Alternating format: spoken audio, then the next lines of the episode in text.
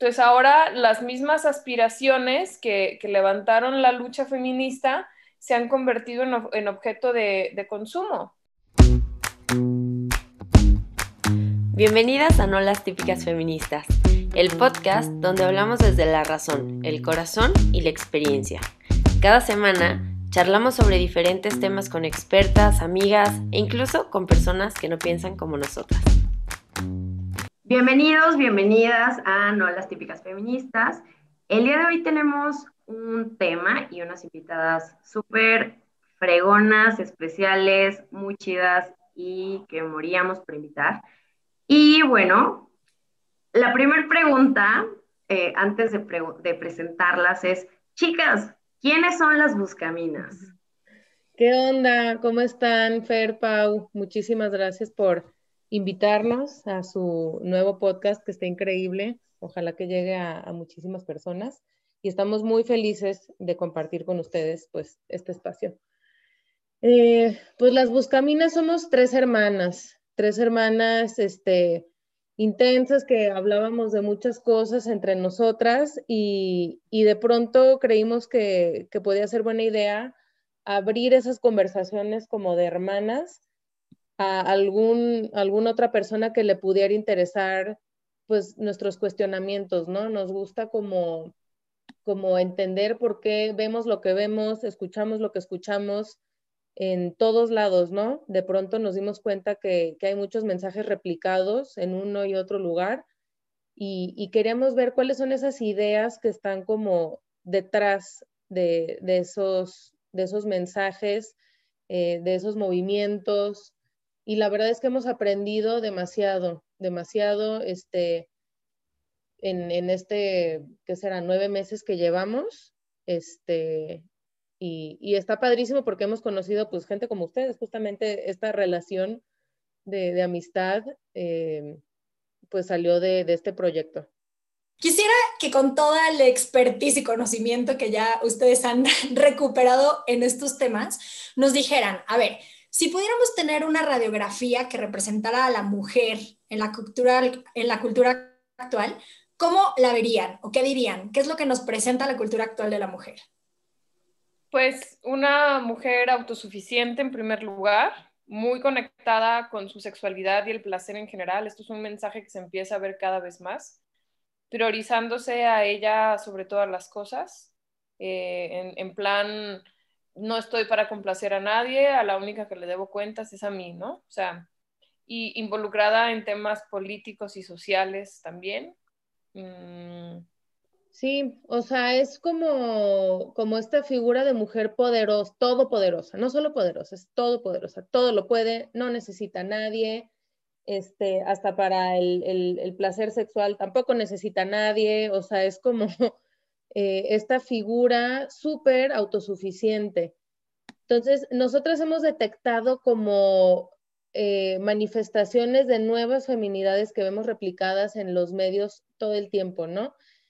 Les voy a poner cinco ejemplos porque nos podríamos extender con esta pregunta, híjole, la vida entera, ¿no? Pero vemos a un nuevo modelo de mujer casada. Para mí y para nosotras, pues, el, anuncio de Amazon que, que, sacó en el Super Bowl, el de Alexa, bueno, es esto, ¿no? Es, la mujer exitosa eh, laboralmente, que su independencia llega al grado de no necesitar de su marido ni en la casa, ni para materializar sus fantasías sexuales, ¿no? O sea, no hay ningún tipo de relación, no hay equipo, no hay nada. La tecnología viene a suplir esta relación como muy onda Black Mirror, ¿no? O sea, es, un matrimonio pues muy diferente al, al, que estamos como acostumbradas a ver. Por otro lado, vemos como nuevas villanas. Eh, no sé si vieron la última película de Netflix, la de I Care a Lot. En, español se llama, no me acuerdo. Pero bueno, eh, son dos personajes diseñados para que las odiemos, ¿no? O sea, son, son villanas, son malas, pero abren camino y, tocan roles típicamente masculinos, ¿no? Y, en Netflix, justo ahorita acabamos de subir una, un story de eso, de cómo se glorifica esto como empoderamiento, como tipo la reina del sur, ¿no? Es una mala persona que hace cosas malas y sin embargo, pues es una, es una villana aspiracional, es una mujer empoderada. y, así, ¿no? Por ejemplo, eh, ahí podría entrar, bueno, acabo de ver un tráiler de la nueva película de Cruella de Vil. Me llamó mucho la atención, que es, un poco esta visión de, la mujer igual, este, la villana que siempre fue odiada en Disney y ahora es la super guau, ¿no? Este, digo, como para que ver que está no no solamente en las películas de adultos, sino también cada vez más en las películas de niños, ¿no? Esto está cañón. Yo no he visto el trailer, pero supe que hubo una película también de la de La Bella Durmiente, ¿cómo se llamaba? La, Maléfica. Maléfica, que fue creo que Angelina Jolie. Y, y, sí, se está como glorificando el lado oscuro. Esto ya también lo habíamos platicado en, en, en todo el tema como eh, de satanismo, de hechicería, de brujería. O sea, nos están replanteando el mal y el bien. Es, está como bien interesante. Eh, ¿Qué más? Vemos también nuevas inocencias, como en la serie de Bridgerton, ¿no? Eh, es una niña inocente, pero no es la inocente de Mujercitas, no es la inocente de Orgullo y Prejuicio, ¿no? Es, una inocencia bien diferente. Eh, y por último, también es importante voltear a ver las comedias adolescentes e infantiles, las series de niños. son mujeres que protestan, que hacen acusaciones públicas, eh, ya en el caso de un poco más adolescentes, pues que ven en el aborto un acto liberador, un acto de aventura.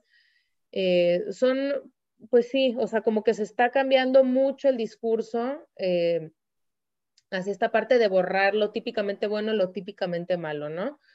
en, en, la música también es interesante ver a los nuevos estandartes del feminismo, Carol G, Cardi B, estas mujeres que glorifican a la vagina literalmente con sus canciones de Wet Ass Pussy, este, no, o sea, e, e, es, digno de analizarse cómo nos estamos reflejando en los medios. Oye, está cañón. Yo les preguntaría si ustedes han visto eh, cómo se han reflejado estas otras dimensiones de la mujer, ¿no? Porque parece, con esta foto que tú nos das, parece como que todo lo que gira alrededor de la mujer es la sexualidad, ¿no? Pero, por ejemplo, la maternidad, ¿ustedes han analizado algún caso en el que, o, más bien, la cultura, cómo nos habla de la maternidad y si a lo mejor la cultura no tan eh, hegemónica no tan mainstream tiene otra cara de la maternidad? Pues la maternidad ya es visto como un derecho o una opción más, ¿no? O sea, no, e, es algo positivo que, que, se ve así como ya no la única opción, ¿no? Yo creo que en eso sí, sí, es, sí es un avance, pues, o sea, como que no todo uno tiene que estar cortado con la misma tijera, ni tampoco a una mujer nos define si somos mamás o no.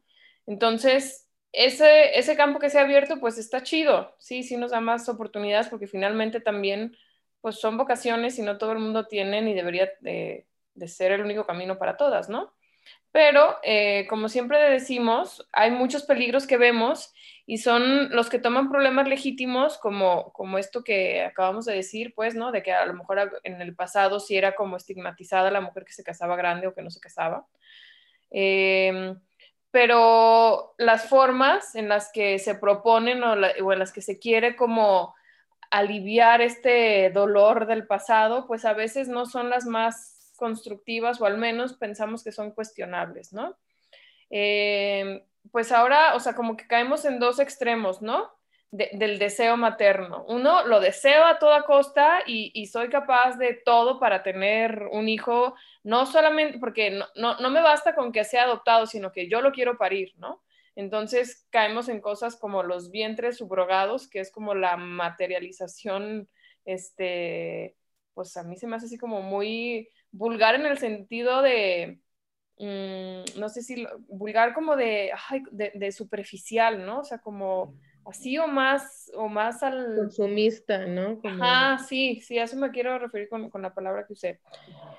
Entonces, está ese por un lado, el extremo del deseo llevado a ese sentido, o el, o el no deseo, que lo polarizan el, al, grado de decir no existe, ¿no? Estoy embarazada, pero no existe ese bebé, no es humano, no es persona, porque pues yo no lo quiero y la maternidad será deseada o no será, ¿no? Entonces son como esos dos polos en los que se mueve ahora algo que, a lo mejor sí fue un estigma, ¿no? La maternidad encima, ahora yo la voy a, a, moldear en mis propios términos, ¿no?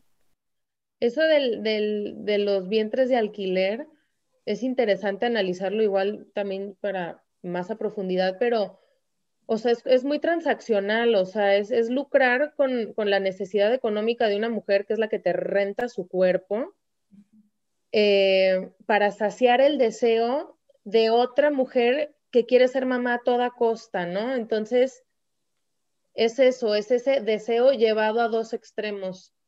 Yo leía, este, he estado leyendo un poco más de feminismo, eh, pues a raíz de Buscaminas, porque antes era así como, no, no era un tema que me, que me preocupara mucho, pues. Eh, pero bueno, entonces, y leía varios artículos académicos donde criticaban, y la mayoría eran escritos por mujeres, si mal no recuerdo, y hacían una crítica feminista al feminismo mainstream, o sea, como diciendo, es que seguimos siendo pues objeto de... Entonces ahora las mismas aspiraciones que, que levantaron la lucha feminista se han convertido en, objeto de, consumo. Entonces, eh, estamos contribuyendo al neoliberalismo, así le llamaba, ¿no? Pero independientemente del término que se quiera usar o si estamos afiliadas o no al neoliberalismo, simplemente somos objeto de mercado, pues. Entonces, se detectó que estamos así como muy despiertas y que ya tenemos a lo mejor nuestras necesidades más, más em, conscientes pero pues no se van a desaprovechar de eso, porque no lo van a vender, ¿no? Entonces, el deseo no lo van a vender, la sexualidad no las van a vender, el empoderamiento no lo van a vender, y, entonces, ¿realmente estamos siendo tan libres como, como pensamos o, o, estamos siendo sujetas de una manipulación muy sutil que nos vende la, nos vende esa sensación de libertad, ¿no? Está impresionante, o sea, cómo justo al final hasta esa misma libertad se está convirtiendo en un producto más que quiero comprar y que quiero alcanzar, ¿no? Esto está muy, muy, muy fuerte. Fer, no sé si querías decir algo más. No, justo, justo, o sea, mientras hablaban, eh, yo lo único que pensaba era, y siempre le ponemos la etiqueta, pero son mujeres libres, ¿no? Están satisfaciendo eh, su libertad, eh, o sea, como sus necesidades de manera libre, shalala. Entonces, creo que a nuestras generaciones les viene un reto enorme de redefinir realmente qué es la libertad. Yo creo que eh, las cuatro mujeres que estamos aquí estamos de acuerdo en que pues, uno puede ser libre y tomar decisiones libremente, pero no todas las decisiones te vuelven libre. Y no todas las decisiones te edifican, ¿no? Que es uno de los, como de los temas que ustedes también han tocado. Claro. Y también, y en eso, hasta dónde también mi libertad y mi deseo de ser libre choca con la libertad y el deseo de ser libre del otro. Si estamos hablando de una causa común, hasta dónde pues voy a defender solo mi libertad y mis deseos o las de todas las mujeres, ¿no? Pero bueno, y a ver, con esto que ustedes nos plasman, alcanzamos a ver como si se glorificara un poco como esta mujer todopoderosa, pero de repente también podríamos ver como una mujer que no está completa, ¿no? Y entonces, en esto, ¿qué creen que le falta a estas representaciones de mujer que nos presentan para que pudieran ser más completas? Pues de entrada, no buscar ser un reflejo del hombre, ¿no? O sea, como que de pronto el discurso está muy eh, enfocado a, a replicar todo esto que los hombres sí pueden hacer y nosotras no. Como si cualquiera de esas decisiones eh, fuera buena en sí misma o fuera algo a lo que aspirar nomás por el simple hecho de que ellos ya lo hacen, ¿no? En no en, también, o sea, relacionado con eso, es eh, el ver al, hombre como enemigo, a alguien al que haya, hay que aplastar. Entonces son como dos peligros que nosotras vemos muy latentes, ¿no? El, el querer ser como los hombres o el querer acabar con los hombres. Aquí me gustaría acotar el origen como de esta idea.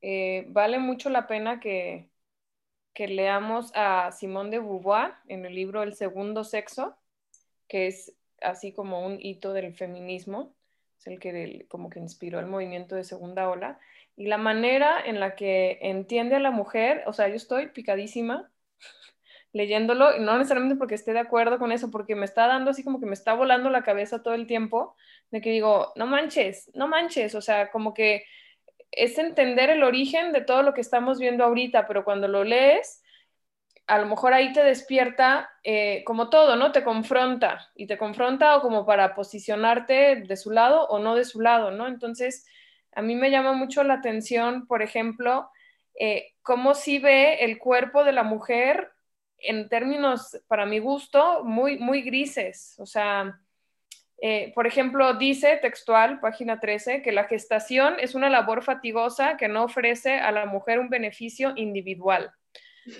Entonces, eh, aclara, ¿no? Aclara que dice, me sitúo aquí desde un punto de vista exclusivamente fisiológico.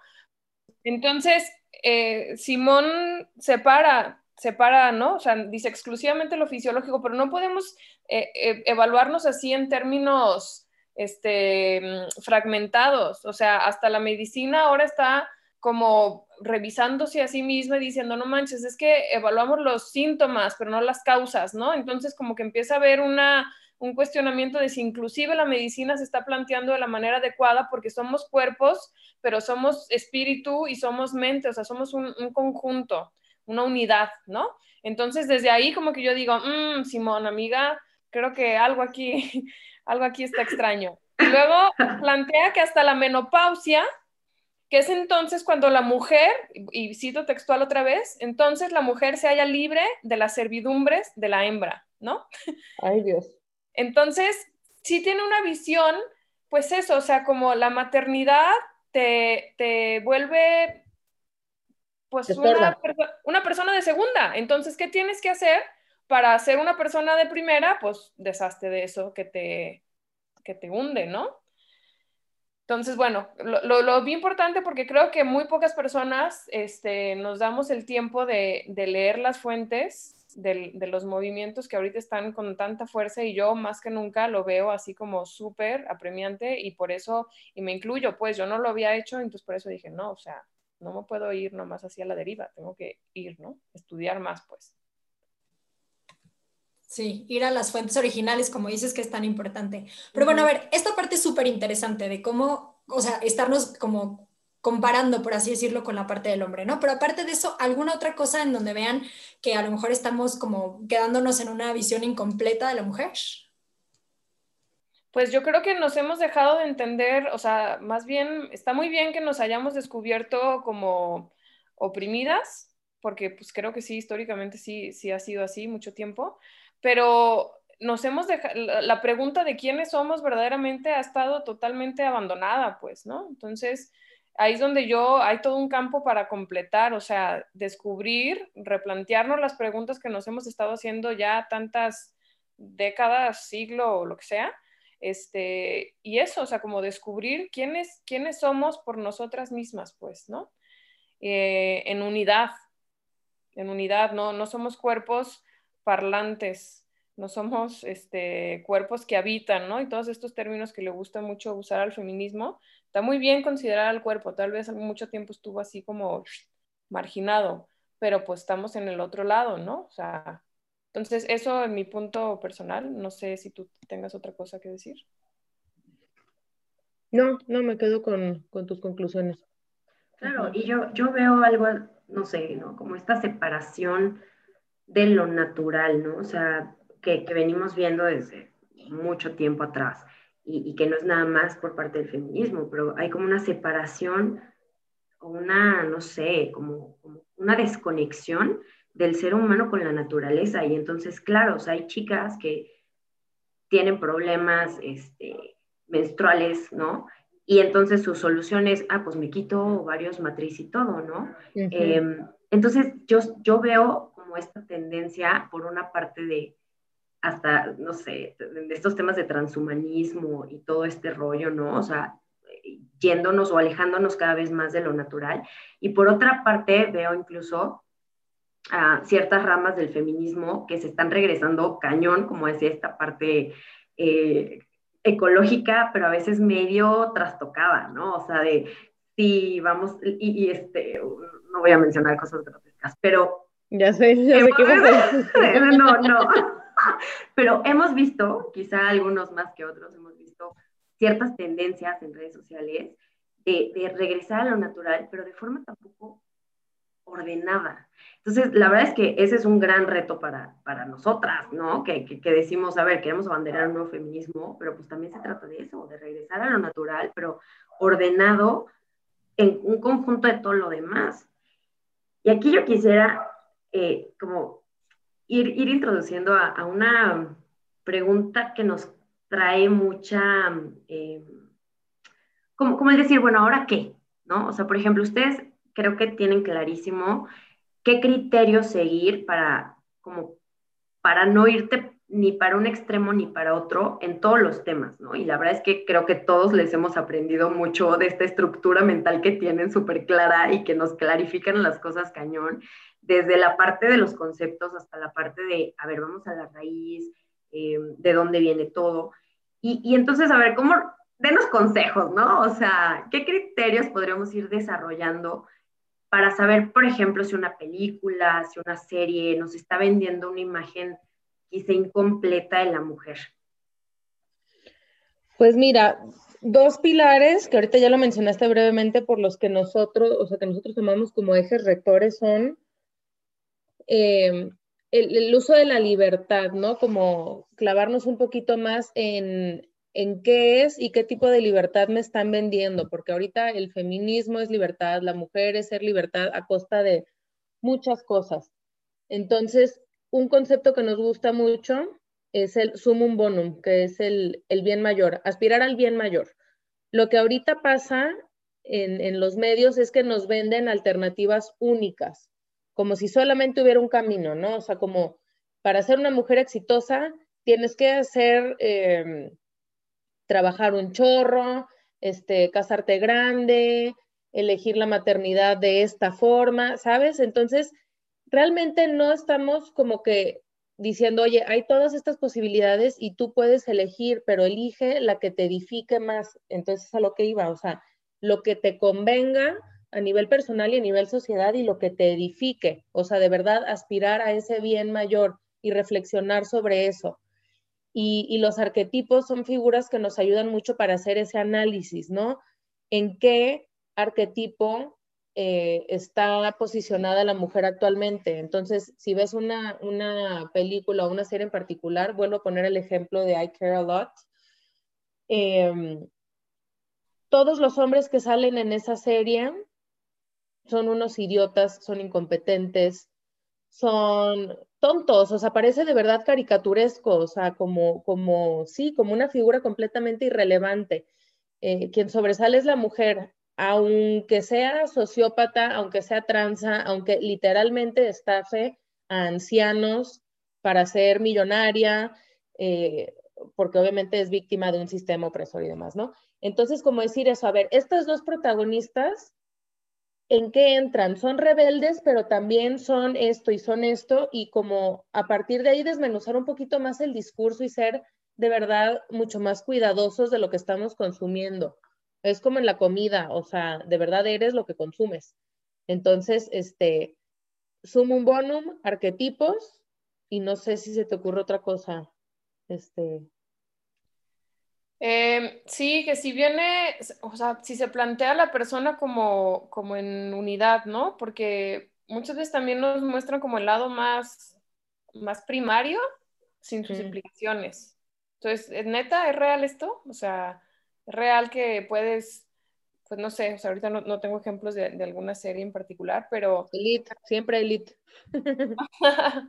sí, pues puedes coger como conejo y, nada, no va a pasar nada, este, tu, tu, autoestima va a seguir igual, va a estar más alta, no, o es algo que sucede separado, nada más es tu deseo que no tiene relación con tus emociones, o sea, cuestionar eso, o sea, no, nos venden mujeres, yo creo que fragmentadas, y también eso lo estamos, lo estamos ya viviendo, o sea, eh, donde pues muchos dicen que no tenemos naturaleza, pues no, no lo sé, o sea, no me voy a poner a debatir eso ahorita, pero entonces, ¿por qué las mamás están en constante como desasosiego? Porque, porque no pueden dejar de pensar en, en darse, ¿no? Entonces, se dan en la chamba y llegan a su casa y se vuelven a dar y entonces todos tienen esposos este, chafas o seguimos víctimas oprimidas o qué está pasando, ¿no?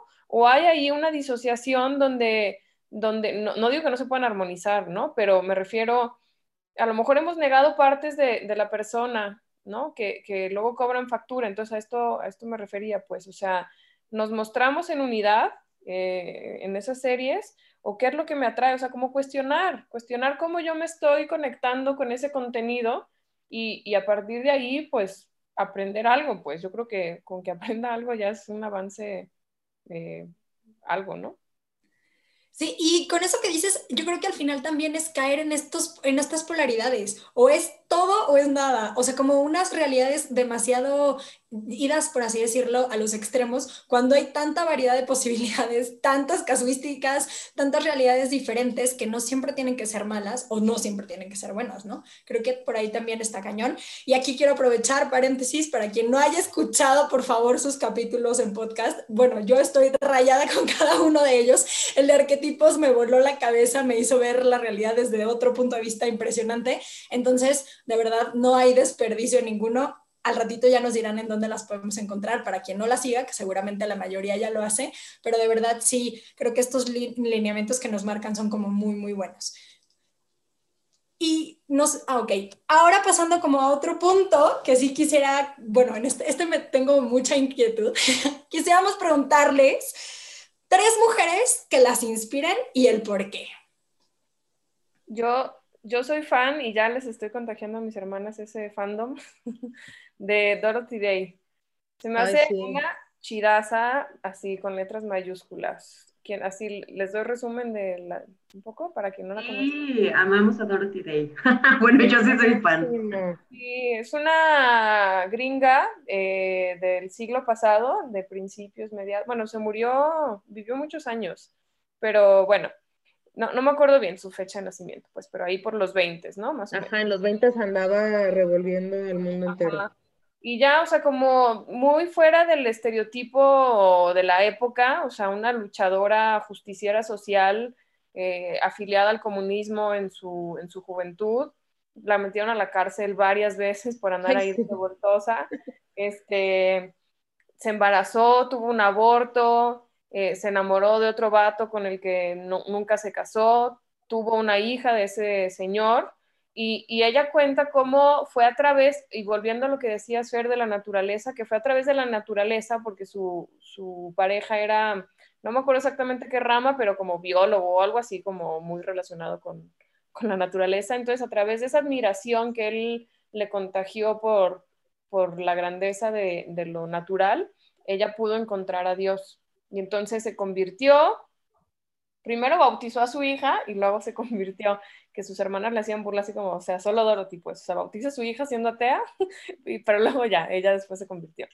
Y este, y ya, y entonces pues se dedicó toda su vida, eh, yo una vez oí decir de un sacerdote, por ahí la, la, la conocí yo, que decía Dorothy, o sea, dejó de ser comunista, pero en realidad nunca se convirtió en otra cosa, ¿no? O sea, porque siguió trabajando por los pobres y por los obreros y, y vivió pobre por voluntad y escribía un montón, tiene como mucho legado, hizo un movimiento que se llamaba el Catholic Worker, que tuvo muchísimas sedes en Estados Unidos. Este, entonces, realmente vivía así, y, es muy crítica también de, de, la iglesia, ¿no? O sea, con una fidelidad total, pero con una objetividad también muy, así como aplastante, ¿no? Entonces, a mí me encanta su perfil rebelde, ¿no? Otra es, eh, esta la acabamos de descubrir, que es Lupita, se llama, Lupita, que es una, una chica que vivió la matanza de Acteal, ahí se murieron sus papás y, muchos familiares, y se ha dedicado a hacer resistencia pacífica, ¿no? Y conjunta como sus creencias cristianas con, su activismo indígena.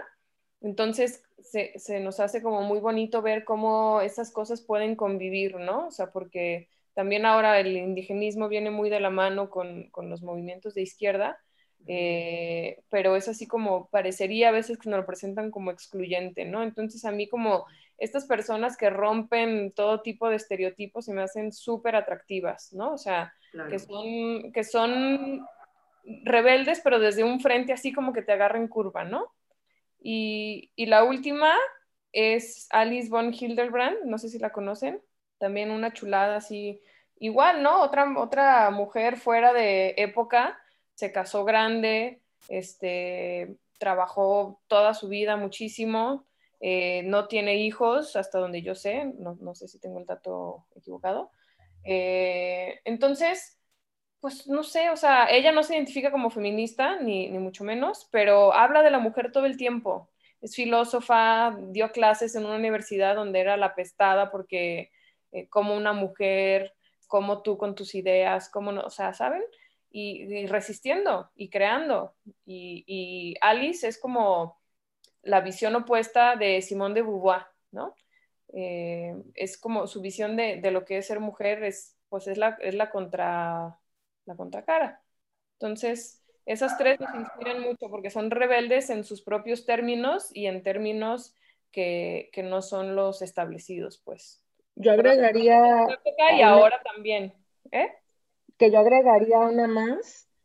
Este, bueno, paréntesis, la Lupita, la de Acteal, eh, la verdad yo vi su documental y ya estaba con el sesgo, ¿no? O sea, como preparada para, con el prejuicio, no sé, no sé qué tipo de prejuicio, me sorprendió, así que dije, wow, todo el mundo debería conocer a Lupita, porque eso, o sea, abraza sus raíces indígenas con, con, con dignidad, con, con, orgullo, y al mismo tiempo defiende su fe sin dejar de ser una mujer con ideas claras, ¿no? O sea, no, no la debilita en sus ideas, y reconoce el papel de su papá, por ejemplo, de una forma muy bonita, de como la fuerza de la familia y tal, sin dejar de ser, repito, una mujer eh, fuerte y, empoderada de, de, de, de veras, ¿no? O sea, y me dio mucha risa porque cuando yo vi el comentario de Vice, Vice es un, es un medio de comunicación pues súper de izquierda, eh, pues la parte que ellos rescataban es como el, el, trabajo que le ha costado a la mujer eh, indígena ser escuchada y bla, bla, bla. Y yo decía, ay, no, pero es tanto más. O sea, ¿por qué no se fijan en, en eso? En que es alguien que, que sigue con sus principios eh, religiosos, en alguien que no reniega de la figura paterna, ¿no? O sea, como que siento que a veces está bien viciado el, el, el, el discurso en, en, la izquierda de eh, eso, lo oprimidas que somos. Y yo digo, no manches, o sea, esta mujer es mucho más que eso, ¿no? O sea, se me, se me hizo muy padre cómo abraza su identidad así por completo, como mujer, como indígena, como cristiana. ¡Wow! Muy bien por Lupita. Y, y, hablando de mujeres rebeldes inspiradoras, pues obvio tenemos que mencionar también a Camille Paglia, que es la feminista, antifeminista, odiada por, por muchas, porque pues ella es una gran intelectual, es profesora de, de la Universidad de Filadelfia, es escritora, y es súper controversial porque es sumamente crítica al, feminismo actual. Ella pues ya tiene sus años y ha visto como la evolución y critica mucho eh, la forma en la que se han llevado pues la lucha, ¿no? Cómo ha evolucionado hasta el día de hoy.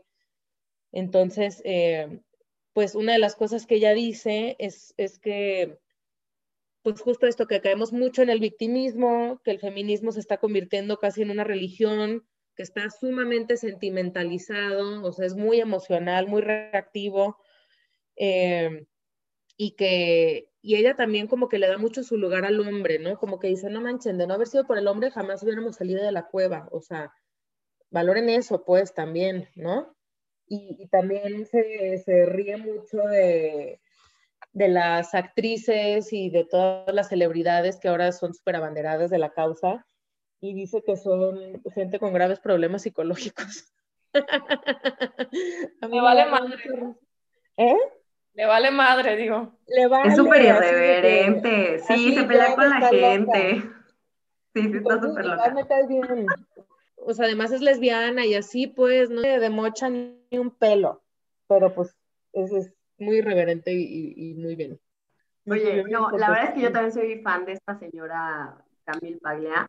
Y sabes que a mí algo que me ha inspirado mucho es el no tenerle miedo a decir las cosas. o sea, yo creo que yo durante mucho tiempo fui súper miedosa a decir, me van a lapidar, es que, no, ya sabes, aparte, la, la verdad, muchas feministas son bien intensas y evidentemente me lapidaron cuando saqué la cuenta, pero, este, pero al final es como, pues, ves a otras mujeres haciéndolo y que les vale si las cancelan, si les dejan de hablar, si las corren, o sea, porque a Camille Paglia la han sacado de, de escuelas, o sea, de universidades en Estados Unidos, ¿no? Entonces, como que dices, qué padre, o sea, qué padre que prenderles también un poco esa irreverencia, ¿no? Sí. Y también darnos cuenta que hay muchísimos ejemplos. O sea, ustedes ahorita nos dieron cuatro que son súper impresionantes y que la verdad nadie las conoce. Y que en muchas de las ideas de algunas, incluso podríamos decir que son feministas, pero con un feminismo bien entendido, adecuado, a lo mejor hasta cierto punto. Y que no todo lo que habla de feminismo tiene que ser o con esta postura o con esta otra postura, sino que hay un abanico mucho más amplio, ¿no? Muchas gracias por las recomendaciones. Y please, luego nos pasan el link o algo para poder ver la historia de Lupita. Ah, Justo, a ver, tres libros eh, o incluso pelis, si quieren, documentales, este, que nos recomienden también, que a ustedes incluso les hayan ayudado. Pues yo, recomendaría lo que les dije hace rato de, leer en lectura comparada eh, a Simón de Beauvoir en El segundo sexo en particular, con un libro de Alice von Hildebrand que se llama El privilegio de ser mujer. Eh, Alice cabe destacar, porque pues no todo el mundo aquí igual es creyente, que es teóloga y filósofa, pero aún si no somos creyentes, eh, creo que se puede, se puede abrazar mucho de su visión, pues, ¿no? Em, al menos como contrapunto. Y luego también está el libro de Long Loneliness de Dorothy Day, que es como una autobiografía donde ella narra como pues ese, ese andar. Y otro que también sirve mucho como para darnos cuenta de, pues de la rebeldía, es Rebelarse Vende. No sé si tú quieres platicar un poquito de sí. Ese, ese libro ya tiene sus años, fue como noventero, entonces de pronto sí se siente la brecha de, falta de, ejemplos tecnológicos y demás, pero, pero es muy acertado, o sea, te dice cómo finalmente la rebeldía es un negocio también, es un poco lo que decíamos hace rato, ¿no? O sea, habla en general, ¿eh? no habla de feminismo en específico, pero cómo eh, el sistema, la industria, como quieras llamarle, se aprovecha como de esa rebeldía innata en los jóvenes, de esa búsqueda como tan natural que, tenemos o tuvimos, y, la aprovecha para ganar dinero a costa de, pues, de tus ansias de hacer un cambio en la sociedad, de ser diferente, y la rebeldía es algo que está sumamente ligado al feminismo actual, entonces, pues a mí sí me llama mucho la atención cómo, pues cómo siguen saliendo productos para para alimentar esa, esa sed de libertad, de, de, independencia, ¿no? O sea, digo alguna frase muy burda, este, pero antes nos vendían licuadoras, ahora nos venden vibradores. O sea, yo he visto un movimiento pro vibración máximo, giveaways, tutoriales, eh, talleres, todo relacionado con este tema, que digo, órale, ¿no? O sea, finalmente, pues sí, sí hay una gran industria que explotar si le estamos vendiendo a la mujer placer, si le estamos vendiendo independencia, libertad y todo esto, ¿no? Y me pregunto yo, ¿qué pasaría si fuera al revés? ¿Qué pasaría si viéramos cuentas de hombres dándose tips para masturbarse más y mejor? O sea, me parece grotesco. Entonces, pues, ese, o sea, volviendo a lo del libro, no, no toca este tema en, en particular, pero es como una reflexión que yo hago, ¿no? O sea, siempre hay una industria preparada para saciar nuestros deseos más profundos. Cañón, cañón. Eh, en, otras, en, otros este, episodios he hablado de que dentro de mí tengo un nomo marxista y siempre me salta cuando, cuando escucho esto, porque claro, o sea, creo que si no desarrollamos este ojo crítico a decir todo en este mundo y más con las redes sociales se está volviendo un producto, incluso nosotros, ¿no? Y siempre hablamos de nuestras marcas personales y tú eres tu propia marca. A ver, o sea, stop, ¿no? O sea, hay que, como que hay que cuestionar poquito esto, ¿no? O sea, y, y, me encanta, me encanta lo que dices. Y de lo que dices, Fer, también, qué cañón cómo estamos indirectamente pasando de vernos como sujetos a objetos. Porque, ok, sí, en este mercado, pues ya dejamos de ser esa persona que decían hace ratito como integrada con todas sus áreas para separarnos y convertirnos en una cosa que se tiene que vender o que va a comprar, ¿no? Eso se me hace súper fuerte. Pero bueno, pues pasando a lo siguiente y ya como un poquito manera de conclusión. Ah, perdón. Ah, no, nada más como recalcando esa idea, va a estar muy duro, contextualicémoslo, pero nunca hemos dejado de ser objetos. O sea, empezamos a luchar porque éramos objetos, ¿no? Éramos objetos del hombre, éramos objetos, así, así lo empezamos a ver, pues, no, no nos estaban dando nuestro lugar y ahora seguimos siendo objetos, pero de, mercancía, pues, ¿no? Entonces, aguas, aguas con lo que estamos comprando. Eh, y, las formas que estamos adoptando, ¿no? Porque los fondos, creo, o sea, son auténticos, pues. No, y yo creo que lo más grave de todo, o sea, deja tú la chavita que se la pasa eh, consumiendo esta marca de Care Power y todo lo que anuncian este, estas grandes eh, empresas que deconstruidas y lo que sea, ¿no? Lo grave es que esto se está yendo a los extremos y vemos una trata de personas, un, un tráfico de órganos, o sea, al final eso es también consecuencia de una sociedad que ya interiorizó todos estos valores de consumo, de eficacia, eficiencia, ¿no? Como los valores supremos que tienen que reinar en una sociedad. Y ahí, paréntesis, este, creo que no, no, viene mucho al caso el tema, al tema de hoy, pero creo que es algo que tendríamos que al menos reflexionar o, o quedarnos meditando, como que a veces eh, las izquierdas parece que abanderan estas causas o estas críticas hacia los mercados y hacia estos valores económicos. Y yo creo que todos los que defendemos el libre mercado tendríamos que ser un poquito más cautelosos y más críticos como a este, a este fenómeno que está creciendo y no decir como, ay, pues no, o sea, a ver, es el mercado, ¿no? Entonces digo, no es el tema de hoy, pero creo que sí ha sido una de las razones por las que esto ha crecido desbordadamente sin, digamos, una brújula moral para los mercados también. Sí, y que al final volvemos a lo que ya habíamos comentado, ¿no? O sea, estos valores y estos derechos que estoy luchando son para todos o solo para un grupito o solo para mí, que también es como todo otro tema. Pero bueno, chicas, ahora sí quisiera preguntarles, como manera ya de ir cerrando un poquito, si quisieran que nuestro nuestra audiencia el día de hoy se quedara con una sola idea poderosa de todo lo que estuvimos platicando, ¿cuál quisieran recalcar? Cuestiona lo que ves. Ah. sí, lo que ves, oyes. Sí. Este, sí, básicamente. Pues sí, porque finalmente se vale adoptar, posicionarnos en lugares distintos, pero hay que esforzarnos por conocer el espectro completo y conocer de dónde vienen las ideas que, nos están moldeando, ¿no? Entonces eso es, o sea, no hay otra manera de hacerlo que cuestionando, esa es la verdad. Total, totalmente. Oigan, pues también, eh, ¿dónde las podemos encontrar? ¿Dónde podemos saber más de ustedes? Cuéntenos qué otros proyectos traen. Mm. Eh, nos pueden encontrar en Instagram en arroba somos.buscaminas. También en, podcast, tenemos un podcast em, que se llama Buscaminas. Ahorita lo, lo corroboro. Tenemos Twitter también, recientemente abrimos Twitter. Ahí la verdad no nos ponemos tan intensas porque qué hueva entrar en, la batalla de Twitter, es, es un campo de guerra.